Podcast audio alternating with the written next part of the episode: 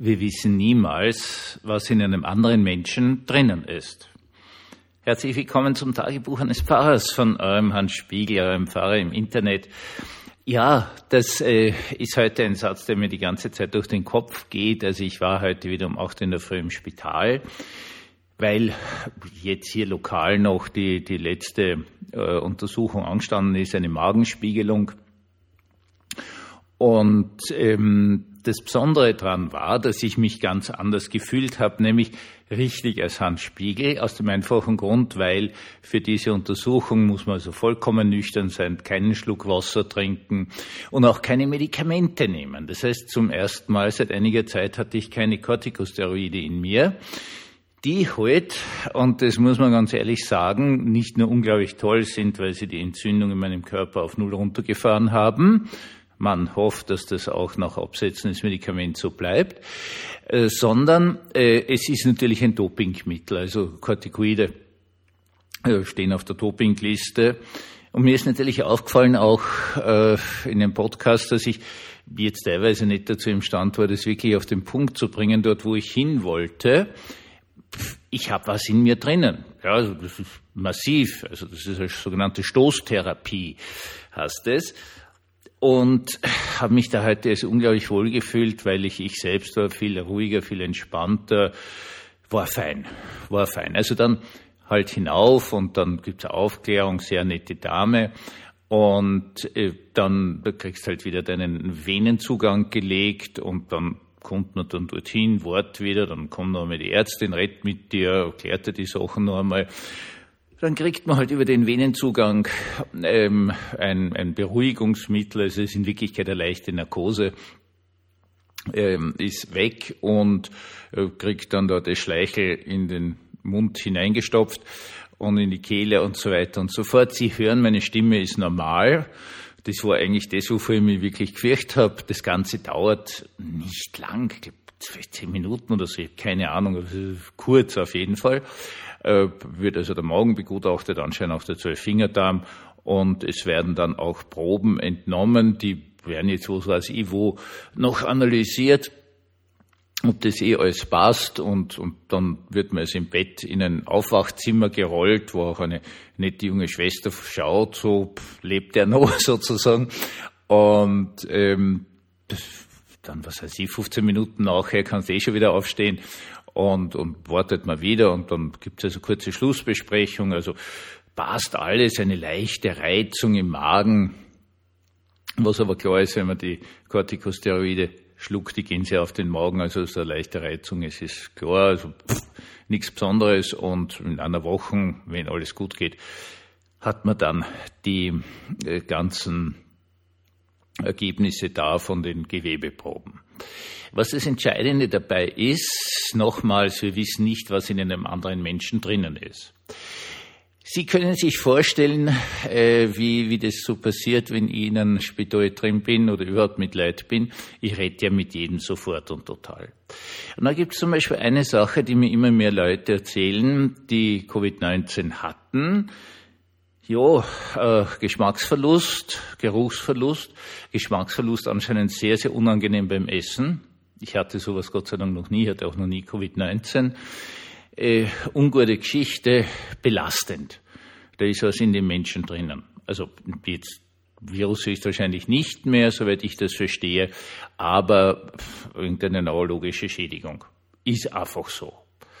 Wir wissen nicht, was in dem anderen Menschen drinnen ist. Ja, also wenn der Pfarrer halt dort sitzt und, und äh, da wird also dieser Venenzugang gelegt und so weiter und so fort und man plaudert so, also ich plaudere ja dann eher gleich mit jedem, dann erzählen einem die Leute, was in einem drinnen ist.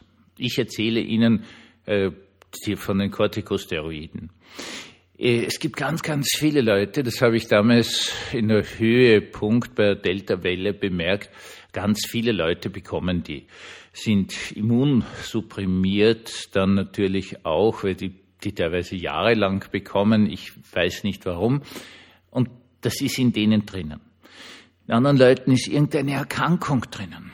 In irgendwelchen Leuten ist unter Umständen äh, irgendeine Krebserkrankung drinnen, die es gibt offenkundig auch, auch irgendwelche Symptomatiken von Krebserkrankungen, dass sich Menschen psychisch in ihrer Persönlichkeit irrsinnig verändern.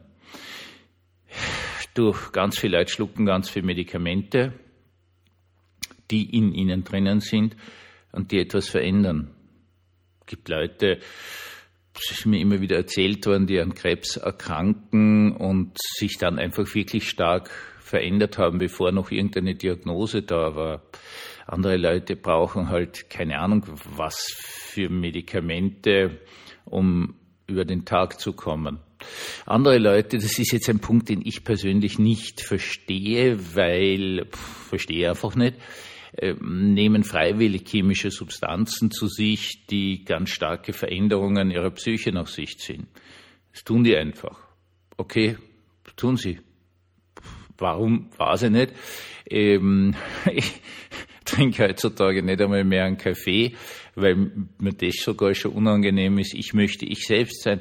Aber aus welchen Gründen auch immer, und ich werde das sicher nicht verurteilen, nehmen die also Sachen zu sich und so weiter und so fort. Dann haben wir natürlich die riesige Anzahl von Menschen, die teilweise vom Hausarzt ganz starke Psychopharmaka verschrieben bekommen haben, teilweise dann über Jahre und Jahrzehnte an denen festkleben, weil teilweise suchterregend sind. Wir wissen nicht, was in einem anderen Menschen drinnen ist. Wir sehen es vielleicht noch bei jemandem, der alkoholisiert ist. Das kann sein, dass man das halt dann merkt, Lallen und schwankender Gang kann nebenbei bemerkt genauso gut eine Verletzung des Kleinhirns sein. Also meine Frau hat äh, ja ganz viel logopädische Therapie gemacht und, und wir war ja damals im Pfarrhaus in Bischofshofen und da waren auch eine Reihe von Leuten dabei, die aus irgendwelchen Gründen, Unfällen und so weiter und so eine Verletzung des Kleinhirns, also hinten, äh, ganz hinten am Kopf, hatten, brauchst du nur beim Skifahren irgendwie ordentlich aufschlagen ohne Helm. Ähm, die haben dann die gleiche Symptomatik, leiden unglaublich darunter, dass sie dann beschimpft werden, Motto, besoffener Idiot, schlaft den Rausch aus. Ähm, nein, die sind nicht rauschig, sondern die haben eine Störung im Kleinhirn. Ja, es gibt ganz, ganz viele Dinge und wir wissen niemals, was in jemand anderen drinnen ist. Und es ist für mich halt so ein eine, eine ganz starkes Erlebnis, das mich wieder einmal dazu mahnt, mit welcher Vorsicht man doch mit anderen Menschen umgehen soll. Ja, ich weiß, wir leben in der Zeit, wo alles ultra schnell gehen muss und wo man gleich eine Meinung haben muss und so weiter und so fort. Nein, muss man nicht. Man muss Zeit vergehen lassen. Viele Dinge heilen auch, viele Dinge verändern sich. Vielleicht nimmt ein Mensch dann äh, bestimmtes Medikament äh, nicht mehr, das in uns zuerst unglaublich unangenehm erscheinen lässt. Gibt es alles von ganzem Herzen, gibt es das. Man muss Zeit vergehen lassen, denn wir wissen allen Ernstes nicht, was in jemand anderen drinnen ist. Einen gesegneten behüteten, wunderbar beschützten Abend wünsche ich uns allen.